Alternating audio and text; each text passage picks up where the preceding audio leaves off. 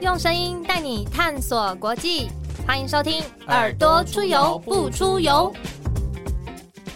欢迎收听《耳朵出游不出游》，我是子涵，我是 Lawrence。我们欢迎呃陈建仁前副总统大人哥。子涵好，Lawrence 好啊，各位听众大家好。哇，大人哥来到我们的节目，我们的听众朋友啊都非常非常期待哦。这期节目我们可以跟跟你了解说，哎，您卸任之后的大大小小的故事，因为我们都是在脸书上啦、YouTube 上面，或者是各式各样的电视节目上面看到你的身影。其实卸任之后还是很忙，对不对？呃，确实是这样。因为我卸任以后就回到中央研究院基因体研究中心从事学术的研究，但是这一段期间呢，因为 COVID-19 的关系呢，啊，国际媒体的访问啊，还有国际研讨会的邀约不断，所以相当的忙碌。哎。就是就是用科学家的身份继续在做很多很多公共事务，可以这样说吗？呃，是的，是这样子啊，像是呃 NHK、BBC 啊、France Twenty Four 或者是啊 CNN 啊，大概呃两三个月，他就会想问一下台湾的疫情，都是很大家的国际媒体。对那，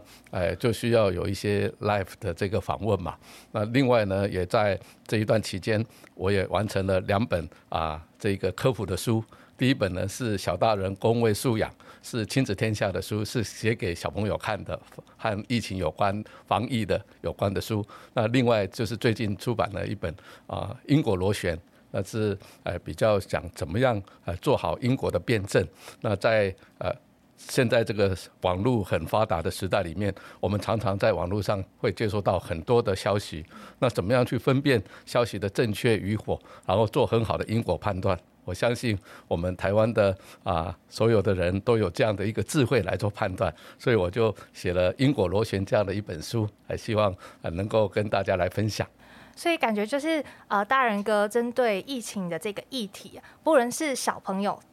大朋友，还有外国朋友，你都是不断的在跟他们去做分享啊，去做推广跟教育嘛。呃，确实是这样。呃，举一个例子来说，像我们跟波兰、捷克哦，还有啊美国。的呃，斯坦福大学或者哈佛大学、约翰霍普金斯大学，他们常常会希望交换台湾的防疫的经验。那因为他们一直觉得啊，台湾的防防疫的成果呢，相当的亮丽啊，他们也都很好奇，说，哎，台湾是一个自由民主法治的国家，不是一个集权独裁的国家，那怎么样让民众愿意来追随这个？呃，中央流行疫情指挥中心的这一些指导，然后来做好防疫的工作。他们一直觉得台湾的成功，哈啊，实际上是良善的治理加上这个优质的公民素质啊所构成的一个良性的循环。他们都很好奇说，哎，你们的呃领导。呃的单位是怎么样领导的啦？那我当然就会讲到说，哎，这个我们有一个阿中部长啊，哈，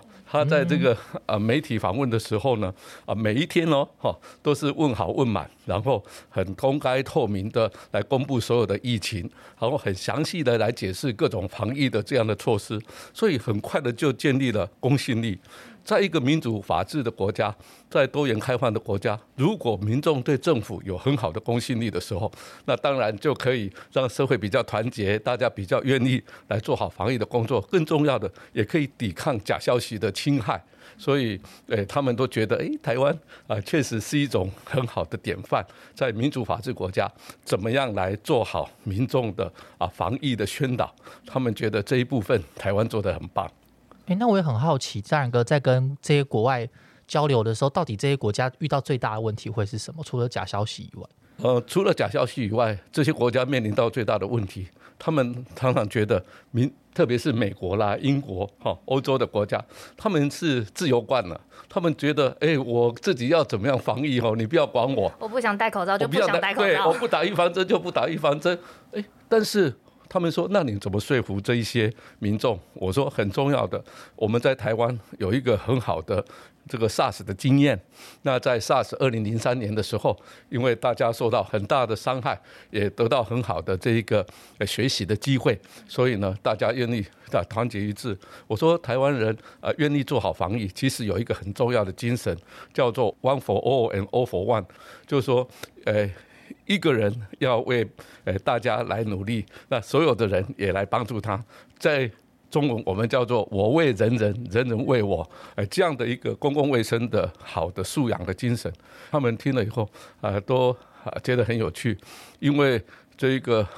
One for all and all for one，其实就是那个三剑客那个呃华国的故事里面哈，那个当三支箭放在一起的时候，他们就说呃 all for one and one for all 这样子，那就是台湾的精神，哎，也就是团结一致是台湾防疫成功的最好的保证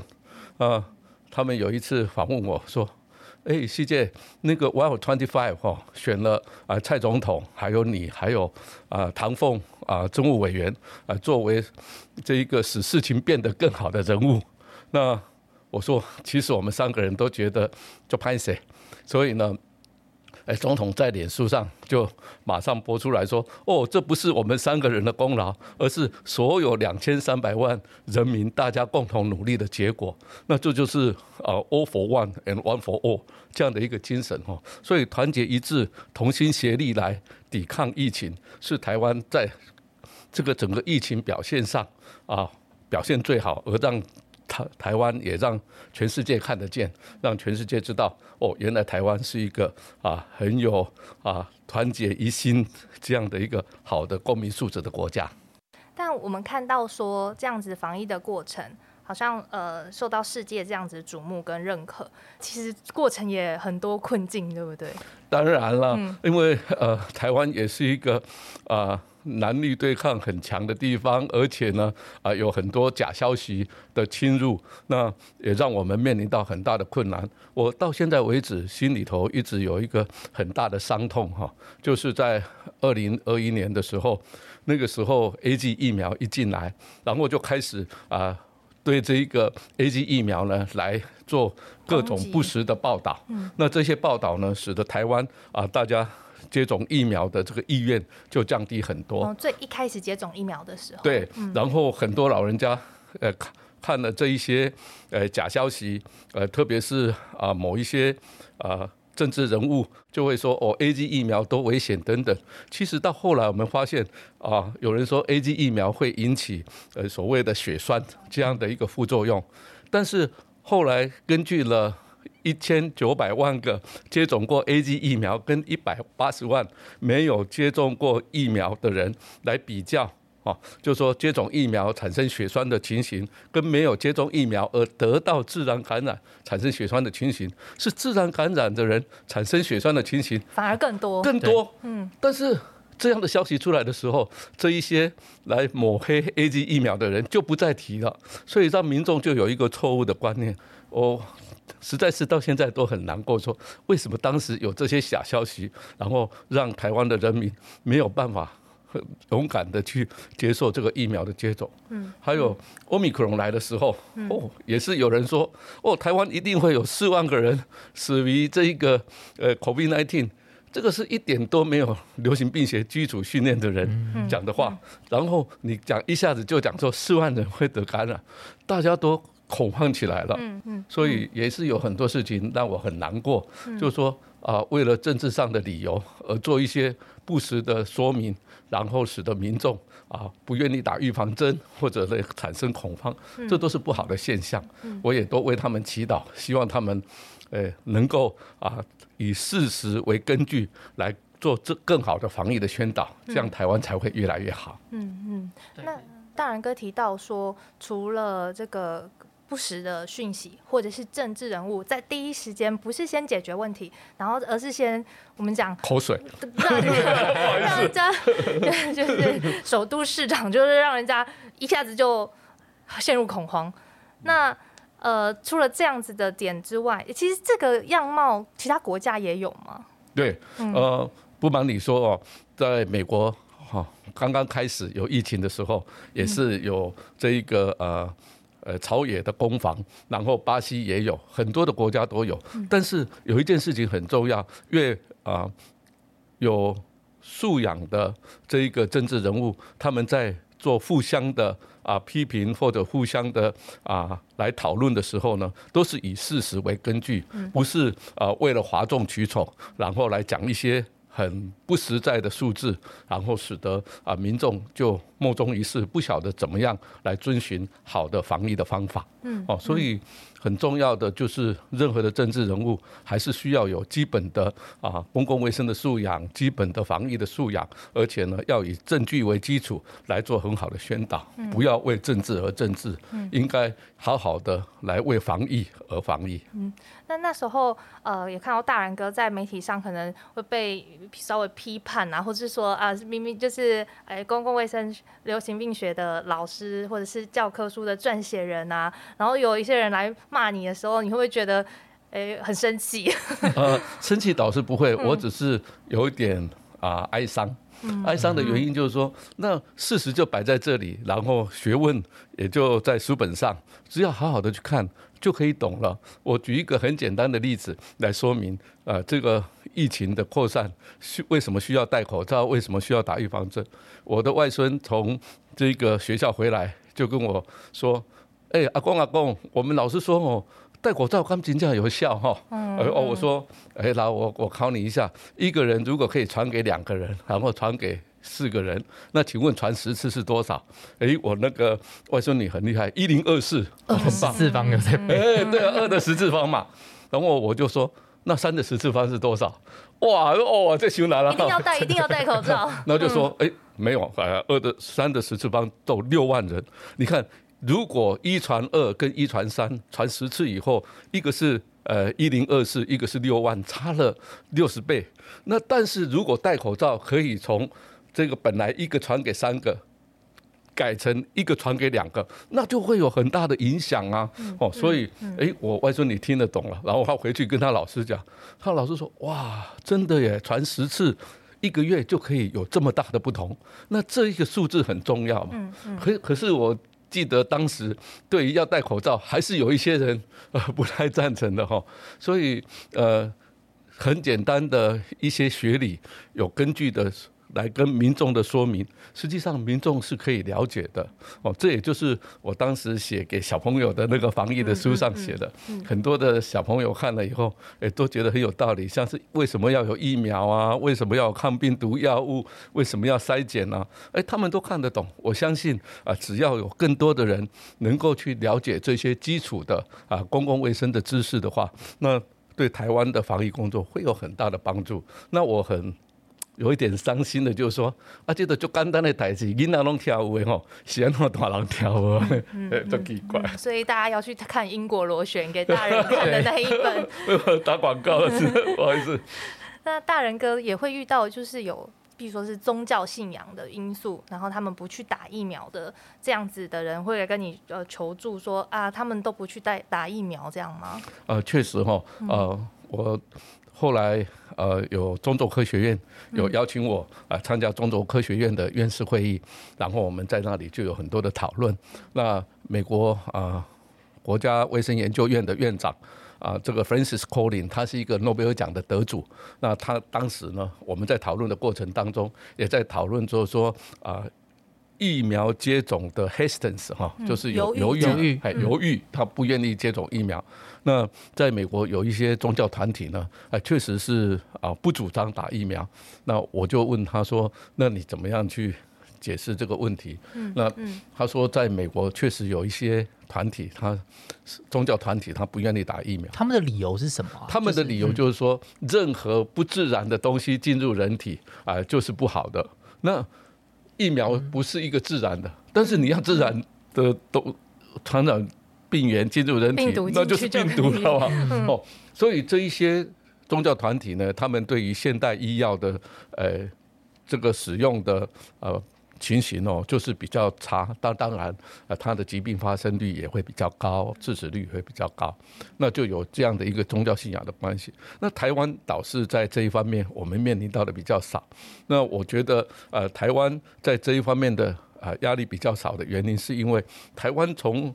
呃一九五零年代、六零年代开始，当我们可以打这个呃新生儿的预防针的时候，父母亲都带小孩子去打，而且效果很好。那特别是一九八四年，我们开始推动了 B 型肝炎预防接种。那全世界台湾是第一个全国性的 B 型肝炎预防接种。那一九九七年，张美惠教授就说：“哦，台湾接种过疫苗的小孩子，肝癌的。”这个发生率减少了百分之七十五，所以我们对疫苗很显著的效果，很显著嘛。所以台湾的民众大概对疫苗接种都有很很好的信心。好，所以这一个部分导致台湾比较少。不过这是全世界的问题，所以宗教跟这个医药之间啊，怎么样让啊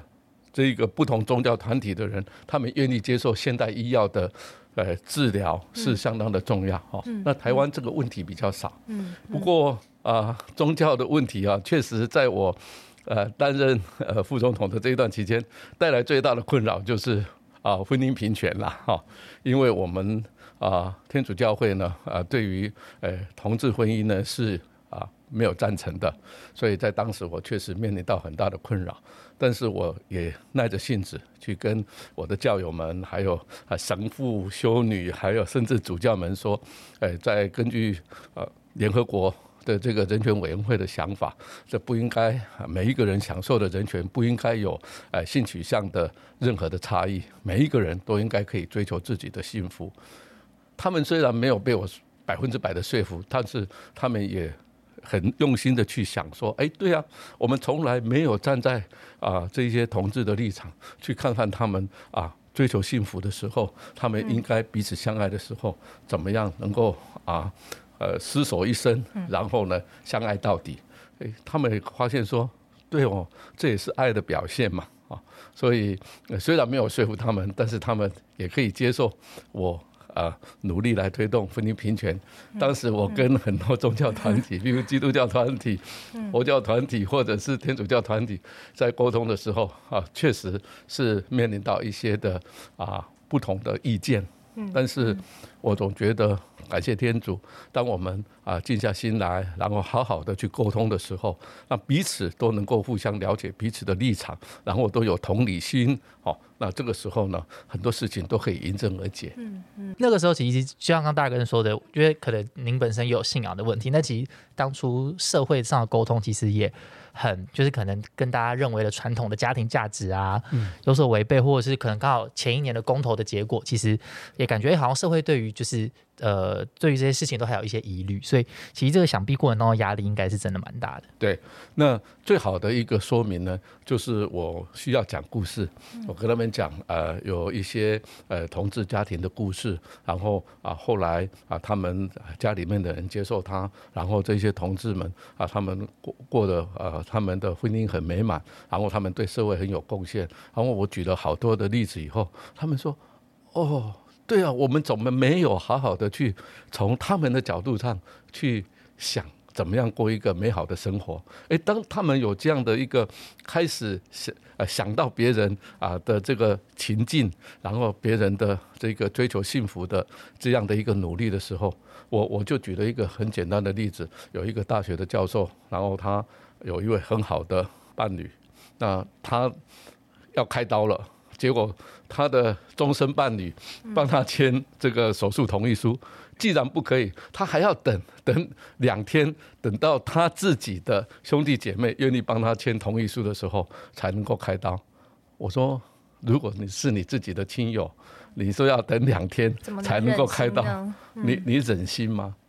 哦，当当你开始用这样的方式去跟他们沟通的时候，他们就会觉得说：对啊，人家已经厮守在一起二三十年，两个从年轻一直活到老了。那他年年长的时候要去动个手术，既然要这么麻烦，那这是一点道理都没有。哎，他们也也想我说，要不你们想怎么解决他的问题？哎，他们也想，对呀，我们怎么从来没有那一颗怜悯的心，没有那一那一颗感同身受的心呢？哈，所以当我们将心比心的时候，那就很多的沟通就会比较容易进行。嗯嗯，我觉得大人哥真的是。让我们看到那个理性同理的那个沟通的力量，真的让人觉得非常的温暖。有没有看到圣光在后面？有，有感觉到圣光在后面。那想问说，呃，在这一段防疫的过程，呃，尽管有很多的困难，但是跟过去我们台湾遇到传染病的那一些。困境其实也有大家一起共同团结进步的地方，尤其是呃医护人员、防疫人员在这一波，其实大家也更更加团结，对不对？就因为更有经验了。台湾能够防疫成功哈，我们真的应该感谢所有的防疫跟医护人员，他们戴口罩。戴到这个整个脸都凹下去了哈，都都很很难过。然后呢，要回家的时候也担心会把这个病毒传到家里。有些人甚至还不敢回家，住在啊医院的宿舍里面。那他们这样的啊不眠不休啊，这个夜以继日的来照顾这个病人，而且站在第一线，那他们。都没有怨言，这是台湾的医护人员最让我感动的地方哈。那真的是很敬业，然后他们也以服务别人为他的终身的目的哈。那这个。这样的情况哦，就让我想起来说，我们有医师啊，当医师的时候有医师的誓词啊，或者是护理师的誓词的时候，他们每一个人就是说，我要照顾我周遭的所有的病人，不分他的年龄、性别、种族，还有贫富哦，还有社会地位，我们一视同仁的照顾他，要视病如亲。就就是这样的一个精神呢，所以台湾的医护人员真的很了不起，还有防疫人员也是一样。虽然他们常常会受到家属啊有些时候啊的埋怨啊等等，他们总是啊忍住气，然后呢好好的去照顾病人，这相当的不容易。那更。多的人呢，是我举一个很简单的例子，像很多的人都需要去呃打预防针、戴口罩等等，都很麻烦的事情，但是他们也愿意去做。那其实还有另外一群人，我接受这个呃 CNN 访问的时候，我这叫做 unsung hero，就是无名英雄。我说我们台湾哦没有封城哦哈，但是呢呃我们并没有疫情。啊，爆发很严重，特别在二零二零年跟二零二一年的时候，那个时候我们就做很好的疫调，然后呢，啊，所有啊密切接触者都要居家隔离十四天。那那个 CNN 的主播就说，啊啊，有多少人哦啊？不听话哈，绕跑这样子，偷偷跑出去，偷偷跑出去这样。那我说，我们在二零二零年的一月，一直到二零二一年的十二月三十一号，我们一共居家隔离跟居家检疫的人数加在一起是一百万人以上。那被处罚的两千人，也就是只有百分之零点二，九十九点八的人都是在家里或者在防疫旅馆好好的待了十四天，待好待满。那这些人牺牲了十四天的自由，十四天的自由，换得了两千三百万人能够正常上班、正常上课，这就是真正的无名英雄啊！他说：“哎，对呢吼，你们只有一百万人啊，牺牲了自由，但是你们没有封城，所以你们的经济可以很好的发展。”那个主播很厉害，他说：“二零二零年哦，台湾是经济成长最好的三点一一 percent，好，然后二零。”二一年，我们的经济成长也很好，那就是因为我们没有做大规模的封城，哦，反而是我们的生活能够正常。他说还有呢，我说还有两千三百万人也都是无名英雄啊，愿意戴口罩，哦，愿意接受快筛，或者愿意接受疫调，啊，愿意接受啊预防接种。我们的预防接种，哈，到二零二一年的六月只有百分之一点五，但是我们很快的。到了啊，二零二一年的十二月底，我们的预防接种率就可以到达了百分之八十。别的国家要一年的时间可以达到百分之八十，台湾半年就可以达到。所以台湾人民呢很可爱哦，就说当。大家感到说打疫苗是我为人人，人人为我的时候，哦，就积极出来打。到现在为止哦，我们打第三季的接种是呃，在全世界排名里面是数一数二的国家。前段班，对，前段班。嗯，所以台湾人民就是，当你觉得你需要爱自己，也要爱别人的时候，你就是愿意这样去做，这就是慈悲善良一个很好的表现了哈。所以啊，我觉得台湾。在防疫上的表现确实是相当棒，每一个人都尽了最大的心力。我应该说，啊，台湾有你们大家真好。真好，这样子 one for all，all for one 的精神，大人哥觉得在未来，我们讲说比较像是疫后新生活这种我为人人，人人为我的精神，我们大家还可以呃持续继续怎么关注这个疫情？嗯，好，确实这个疫情哈一定会啊有新的变化，这是难免。那原因是因为啊侏罗纪公园有一句名言哈，哎讲得很好。就是生命总会找到自己的出路，所以作为呃冠状病毒啊，COVID-19，它也要找到它病毒本身的出路。那病毒找它到它的出路，最好的方向呢，就是它的感染率越来越高，然后它的致死率越来越低，所以可以传给全世界的每一个人。这就是病毒它呃一辈子要追求的最好的理想嘛。所以我在二零二零年。二月就是疫情刚刚开始的时候，哎，我看到啊，COVID nineteen 呢，哎，开始有很多的轻症跟无症状代言者的时候，我就有一个啊假说，就是说 COVID nineteen 呢啊会越来越流感化，变成流行性感冒，也就是传染力很高，但是呢致死率很很低。那这个时候它可以在全球散播，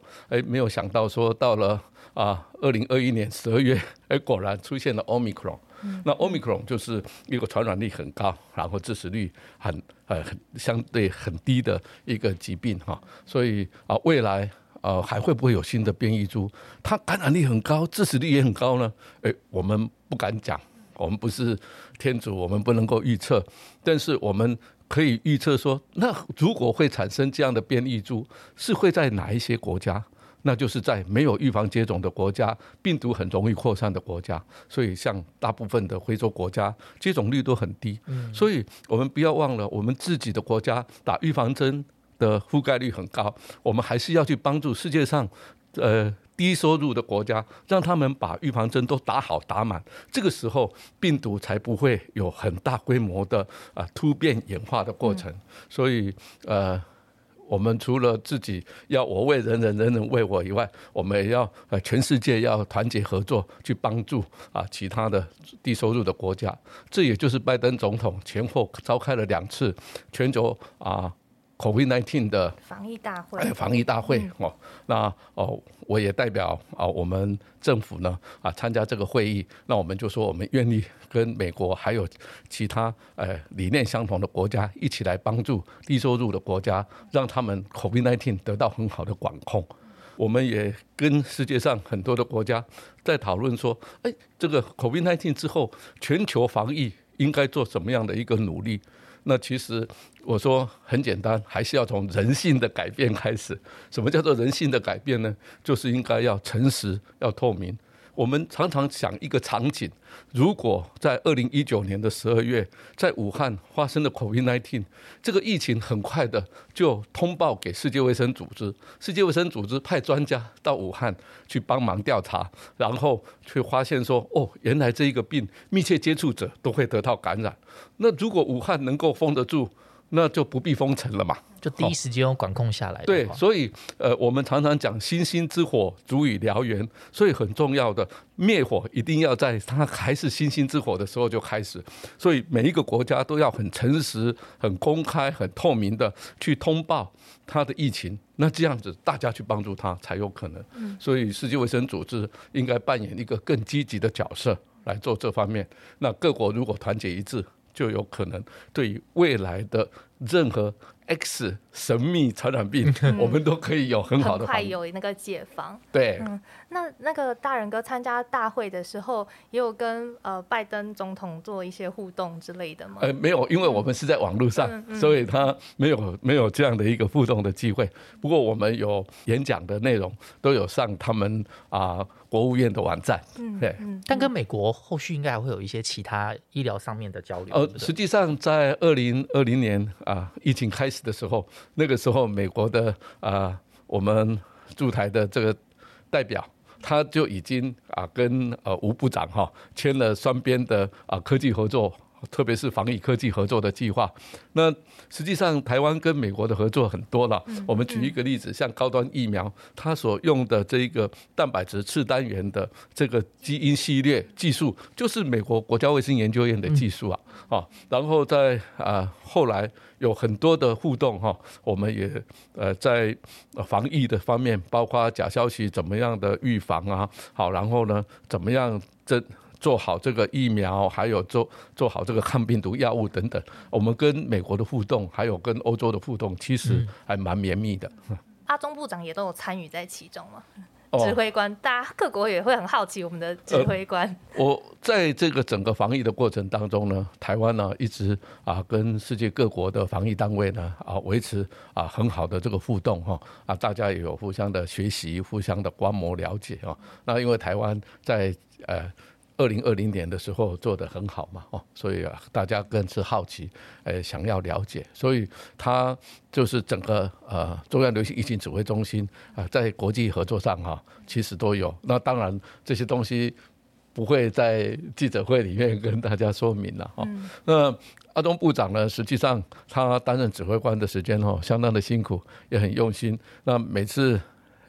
不管我还在府里工作，或者是呃卸任以后，他都是晚上十点钟才打电话，所以这个打电话的频率很高。我记得有一次他打电话来说：“哎，陈父，那个有一对夫妻带了两个小孩，呃，到这个意大利去哈，然后他们到到了米兰以后呢，哎，就产生症状了。那那他们不晓得在哪里得到感染哈，这样子。那他他们因为出国前啊。”没有任何接触到啊病人的惊情哈啊，我就说那他们去查一查他们的路线哈是怎么样？好，原来他们从台北桃园机场就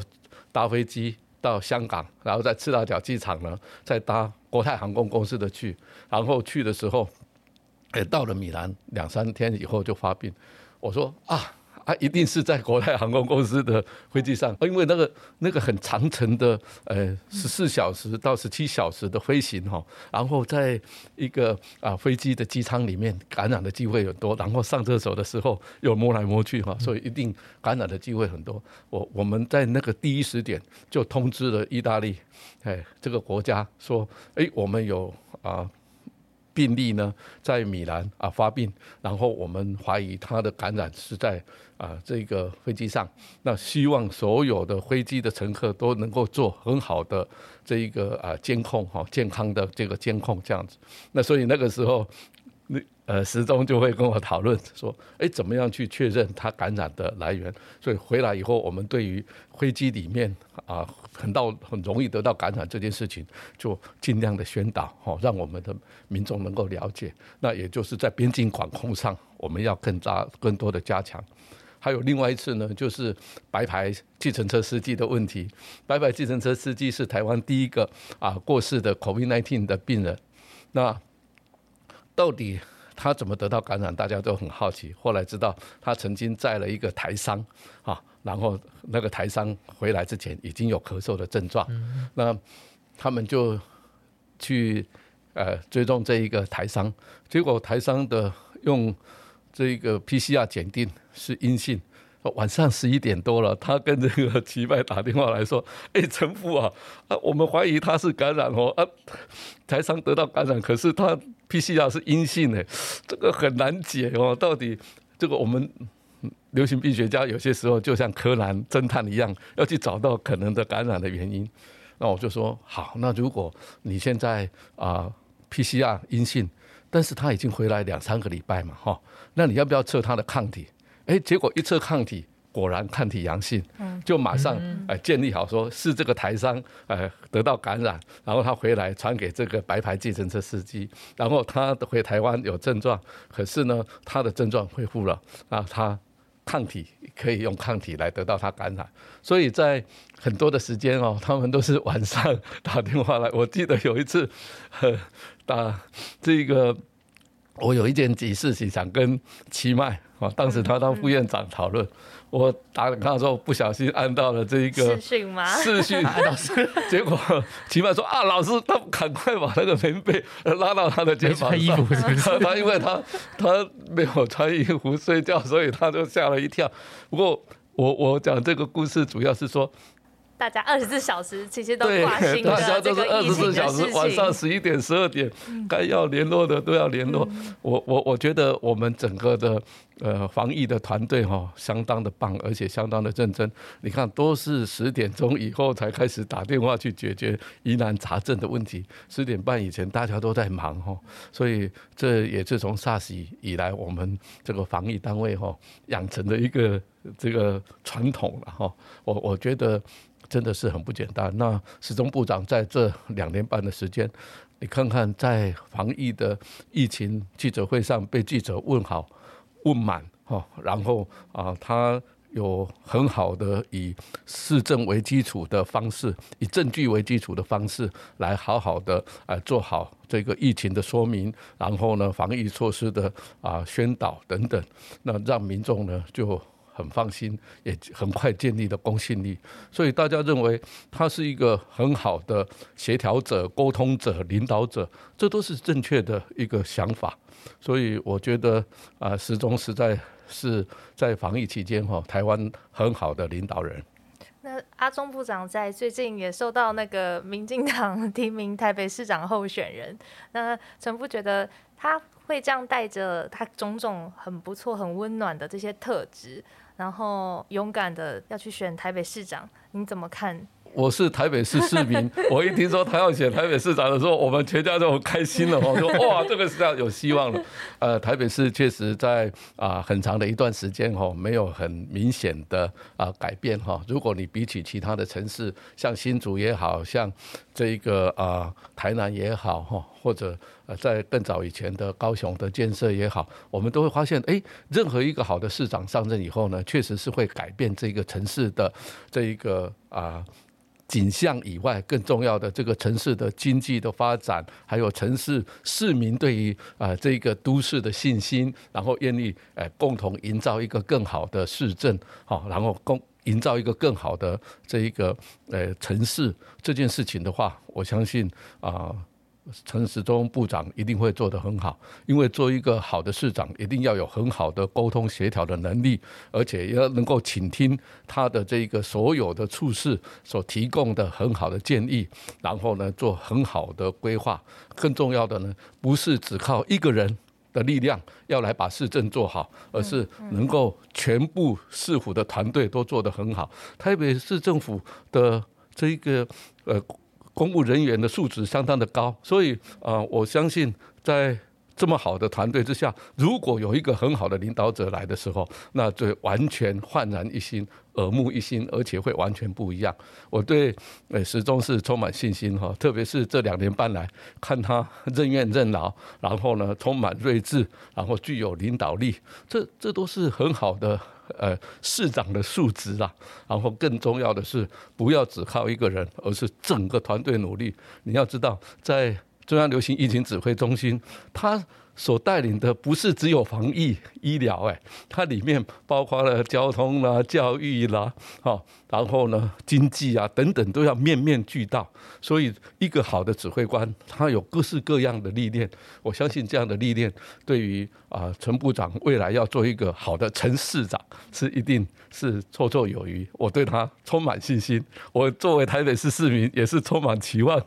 那如果阿中部长，因为我们都知道，在选举的过程中可能会遇到一些政治攻防。那如果阿中部长就是被骂的话，神父会觉得怎么样？好，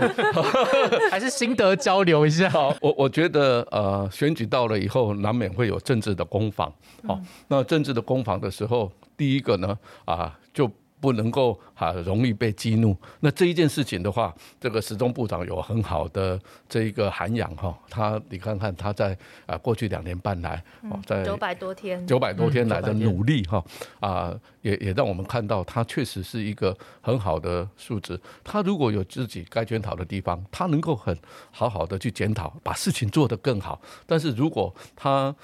是被冤枉了，他是被抹黑了，他能够平心静气的好好讲出市政，然后说你讲错了哦，那那这样的情况就让市民觉得说啊，他不是一个容易被激怒的一个政治家。那这个时候呢，啊，市政在他的手上，那更有信心嘛，哦，让人安心啊。当然了，那那这这个时钟部长就是有让人安心的啊，让人信赖的这样的一个特质。那我也相信，未来选战难免会碰到这一个很激烈的这一个呃论战。那我我也对啊陈部长有信心。那当然站在呃宗教的立场，有一次他跟我聊天，说他太太常常去这个东门教会哈啊，或者是去这个呃济南教会。那我说对啊。那个很重要的一件事情，当你面临到很困难的时候，受到污蔑的时候，那我我记得我以前在啊卫生署的时候呢，呃 SARS 的时候，在立法院也是被骂得很惨哈。那我太太就送给我一个十字架的钥匙圈，她说哈，呃，当人家骂你的时候，你就先摸摸钥匙圈，然后去想说，哎，耶稣基督为了救世人，还被钉在十字架上。那我们如果要让市政做得更好，那我们要争取市民的信赖。有些时候受到了一些污蔑，受到一些攻击的时候，呃，我们还是需要很好的啊去回回应，然后呢啊。带给市民更好的希望。那我也跟陈部长有一次分享，他说他太太是基督徒嘛，哈，我说啊，那太好了，用基督的精神啊来应对这样的一个攻击，我相信啊可以让他更好的平心静气。他已经有很好的脾气，再加上呃更好的这一个平心静气的准备，我相信他一定可以啊做得很好啊的这个啊选举的啊。这样的一个推动的工作，嗯嗯，外国的媒体都认为台湾指挥是很好。那现在疫情的情况已经啊慢慢的得到很好的控制。那当国家有更好的啊招教，希望他来做更大的啊服务奉献的时候，我觉得在这一个阶段，他还可以使得我们城市的防疫啊做得更好，而且对于未来的。城市的防疫还可以有所加强，所以一点都没有啊绕跑的一的这样的形容词。我觉得这只是一个政治口水啦，对始终是完全不公平的。那如果要看防疫的成果，我最近刚好要跟哥伦比亚大学还有全世界十二个国家的呃医师跟医学生啊，在礼拜六要开一个会，我比较了这个十二个国家的这个 COVID-19。的这一段期间的超额死亡率，在这十二个国家当中，我们的超额死亡率就是疫情期间的全死因的死亡数，比起非疫情时间来比的话，台湾是超额死亡率最低的一个国家，哎。所以说，这个用防疫来攻击陈时中，我觉得这是刚好是相反，应该用防疫来赞扬他做的很好才对。所以这一件事情，呃，我相信如果有人提出这样的一个啊攻击的时候，我一定会出来用数据来证明说，没有台湾的防疫做得很好，因为我们有很好的防疫的治理，也有很好的我们台湾人民的公共卫生的素养。刚才我讲过的良性的循环，所以啊，任何说防疫没有做好，我我觉得这个不是啊事实，反而是台湾的防疫是做的最好。对，我也记得何美香博士也有提到超额死亡率部分，也是想说，哎，台湾真的表现是非常好。美美香是我很敬佩的流行病学家、传染病学家，我常常跟他请教，所以有些时候很多人哦都会讲说，呃。随便拿一些数据来，那实际上那是一个错误的数据很多了，或者是比较基准可能没有很一致，太片面了。对，太片面。我我觉得所有的比较都一定要啊很公允的来比较。像我的分析里面也有比这一个呃累积。的疾病致死率，就是得病的人里面有多少人啊死亡？那个累积致死率的部分呢？台湾也是在这十二个国家里面最低的。原因是什么？原因是我们第三季的疫苗接种，我刚才讲过，在全世界是打得很好的。再来呢，我们这个抗病毒药物的使用呢，呃比例也是最高。我们不是每一个得到 COVID-19 感染的人都要用抗病毒药物，但是有高风险的人一定要给他抗病毒药物，譬如说高龄啊，或者有慢性病啊，或者是比较低的年龄的幼儿。那台湾的抗病毒药物的使用率，比起英美、日本这些国家都要来得高哎，所以我们快筛出来以后，马上用抗病毒药物的比例很高，再加上我们第三季的预防接种的涵盖率那么好，所以我们才会有最低的这个疾病致死率嘛。所以我也不晓得。大家怎么会去想说台湾防疫做的不好？哎，我这这个呃不符合我的呃科学证据啊。他们可能就用那个一些国际像蓬勃的指标，或者是蓬勃指标，就是说你开放的程度是多少？也就是说啊，你是不是现在机场已经啊完全开放啦？你进来的人都不做筛检啦？等等，这个蓬勃的指标。它是所谓的疫后韧性，是用这样的一个指标来看。那台湾因为我们的民情的关系，而且我们也大家认为说，我们应该要啊，像下楼梯方式的逐步解封，所以相对于其他国家动不动就解封的情况是不一样的。我我举一个例子，英国，英国现在的病例又在上升了，欧洲。也在上升了，德国也是，对，德国也是，所以呃，每一个国家有它防疫的措施，不是说解封了就是很好的国家哎。呃，如果你解封了，可是你的第三季接种率很低，你还是会有下一波的疫情啊。可是我们如果啊慢慢的解封，但是呢，我们呃第三季的接种率能够达到百分之七十五到百分之八十的时候，我们解封我们没有顾虑，这就是呃每一个国家不一样。那所以台湾采取的是一个啊。这个很慎重的来考虑的，呃，逐渐解封的方式哦。那我我个人也觉得这样才是好的方式，不是说哦为了经济的关系我就一下解封哦。经济很重要，我相信经济是很重要，但是我们逐步解封的过程当中，也要顾及到经济跟防疫。这个两只脚都要很能够走得很很啊稳健，才是一个很好的方法。嗯嗯嗯。那刚刚我还想要追问一题是，就是阿中部长他的呃参选的一些宣言里面有提到说，其实防疫让世界看到台湾，但是首都这个角色好像相形失色。那可是首都其实也可以扮演医疗外交更积极的一个角色，对不对？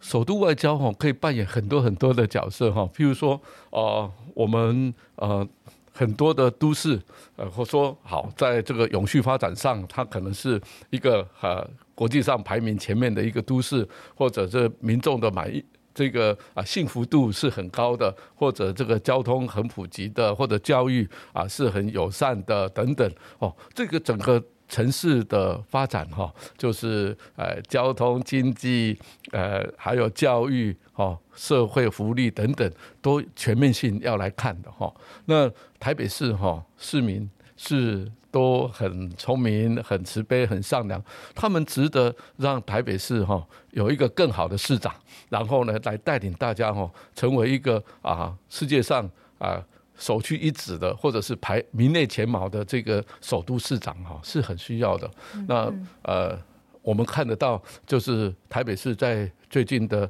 呃进展上哈，哦，我们很多的呃大型的建设，我们并没有看到啊相当的成功。这个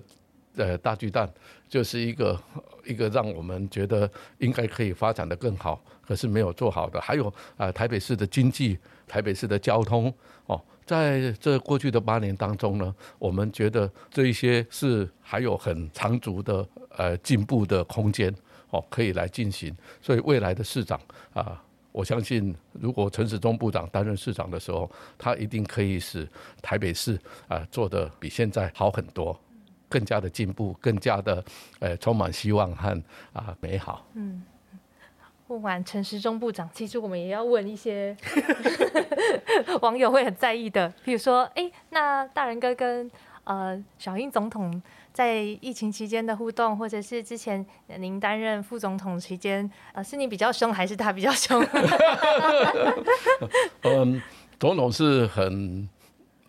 呃跟我讨论问题的时候哈，他是很。呃，锐利的，他提出的问题，呃，是很锐利的哈。我我举一个很简单的例子，在二零二零年的一月呃二十三号，总统召开国安高层会议的时候，说，哎，COVID-19 来了嘛，哈，那我们应该呃怎么样来应应哈？他就说，哎，重复你 SARS 的时候你是苦主嘛，你把 SARS 的时候怎么样防疫啊？说一次，然后 SARS 之后怎么样改变台湾的整个防疫体系啊？说一次，我我就把来龙去脉都说好了哈。比如说传染病防治法呀、修正啊，或者卫生署的组织法、疾管局的组织法、防疫医师的制度，还有呃传染病啊医医疗的体制。好，我们就说啊，当时呢这一个居家隔离的时候呢啊很不容易啊哈。那那总统就问说，那怎么样做得更好？哎，那我们就说，哎，现在因为有手机啊，我们就可以做一个电子围篱呀，哦，来好好的追踪这些人啊。他很总统的反应很快，然后他也能够抓到问题的重点，然后要我们去想出解决的方案。那当时口罩也是嘛，说戴口罩很重要，所以呢，当时就马上说好，那就经济部部长，也就是我际上哈那个沈荣金部长，马上召集了七十二家的厂商。建立了九十三条的生产线，让我们的口罩从一天一百八十万片增加到一天两千一百万片。我们自己用还够，还捐给全世界八十多个国家。哦，所以后来才有很多国家愿意捐疫苗给我们嘛。哦，总统就是在很多事情的处理上，他马上抓到问题，然后呢，啊，很明智的来指示我们应该怎么做。我我个人是相当佩服了，哦，是相当的不容易。那我后来卸任以后，我想说，嗯，那大概就比较不会，诶，太多的啊，呃，事情哦。结果还是接到深夜电话吗？呃，后来因为疫苗疫苗问题啊等等啊，都有。二零二一年的五月到六月那一段时间哈，我我真的很感动，因为从来没有看到总统那么忧心的了啊，总统自己打电话。哦，然后呢，去跟各个国家，还有包括我们的外交部一起努力，请各国来帮忙哦。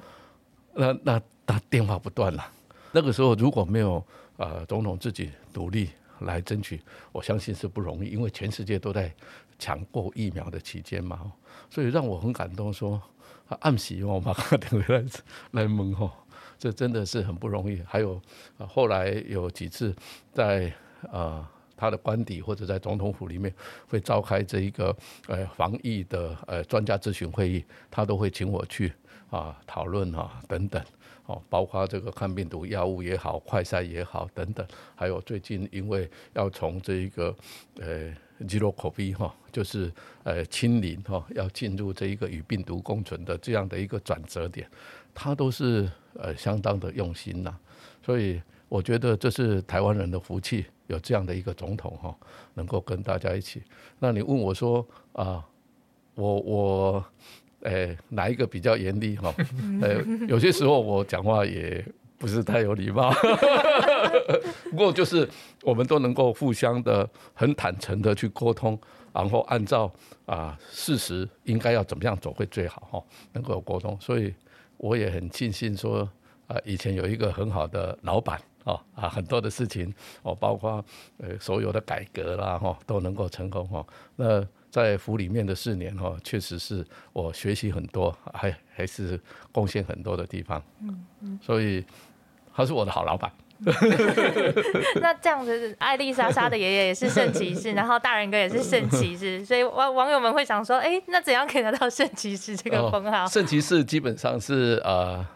教廷呢啊颁给。这一个教友们的一个肯定，那这一个肯定呢，通常都是对教会事务有所贡献的人比较多，比如说传协会的会长啊，或者是啊一些主教们啊等等。那当时呢，他也会颁给一些啊对啊国际事务或者是对一个国家社会有贡献的人，哈啊也会颁给，但但是大部分都是。颁给教友比较多了哈啊，但是只有少极少数是颁给非教友的，那这也将是肯定。但是我是觉得这不只是肯定哈，这对我们天主教徒来说也是一个呃柔软的、清醒的十字架。也就是说，我们有更多的责任，应该要使整个教会变得更好，整个国家社会变得更好。所以它是既是一个荣誉呢。也是一个使命，呃，天主召教的使命呐，哎，所以我也希望更多的台湾的人能够得到圣骑士这样的一个封号，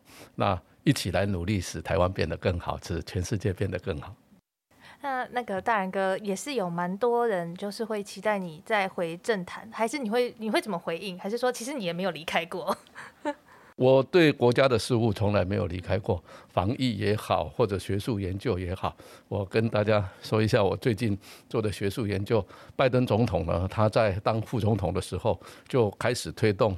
美国有一个叫做“癌症登月计划”，是希望对癌症能够做很好的学术的研究。现在美国要推动“癌症登月计划”第二期，因为我们当时我在呃中央研究院副院长的时候，诶。中研院的化学所陈玉如所长来告诉我说：“哎，他们美国要推动癌症登月计划，希望哎中研院能够支持。”我当时做副院长，我说。当然没有问题。那美国的学者也有来一起讨论。那我们在癌症定位计划第一期，台湾表现在七个国家里面是最好的，所以他们第二期就马上找我们嘛。那最近我们也在谈说，在未来跟美国一起合作，希望每一个国家合作的国家，这个癌症的死亡率呢，在啊二零五零年的时候都能够下降一半。那台湾像是啊肺癌、肝癌、胃癌，还有乳癌这一方面，我们都会跟美国很好的合作。所以呃，实际上呃，跟美国的合作这一个部分，我我们都是不断的继续在进行。那只要为这个国家的卫生、学术研究啊做得更好，我想每一个人。好，包括这各位听众两千三百万人，都是可以扮演一个很重要的角色，使这个国家变得更好。不管你是在啊政治的职务上，或者在学术的职务上，甚至每一个人的啊的角色上，都可以成为啊对台湾的未来很有贡献的人。嗯，所以大人哥之后解封之后，第一个要去的国家可能就会是美国 呃，你 猜错了。我猜错了，我自己因为那个呃。九月份，呃，教廷哈的中州科学院要开院士会议，我是新新选出来的院士，我一定要去参加，因为教宗还要颁给我一个院士证章。我会见到教宗，然后还有呃，教宗也在今年年初的时候任命我做中州科学院理事会的理事啊，所以。我要去开理事会，哦，和院士会议，所以我第一个就是要去啊梵蒂冈啊，然后啊会跟教宗有个见面啊的机会，然后跟院士们可以讨论。那十月份我会去啊华盛顿，然后十一月份会去吉隆坡参加一个国际传染病学会的年会，啊特别邀请我去讲台湾防疫成功典范。哦，所以我我大概接下来的三个月都还蛮忙的。嗯，很期待，就是大人哥持续在世界各国，然后为台湾发声，然后也把台湾呃跟各个国家的这些不同的经验哦，持续呃让全世界的人可以更加的健康，更加的平安。那今天非常谢谢大人哥，谢谢啊你们两位主持人，呃你们主持的很棒，然后也谢谢各位听众啊，我们大家一起努力啊，让我们呃台湾哈能够更加的美好。更充满希望，跟光明。谢谢，谢谢大人哥，谢谢，谢谢。耳朵出游不出游，今天节目到这边结束，欢迎大家帮我们分享，然后。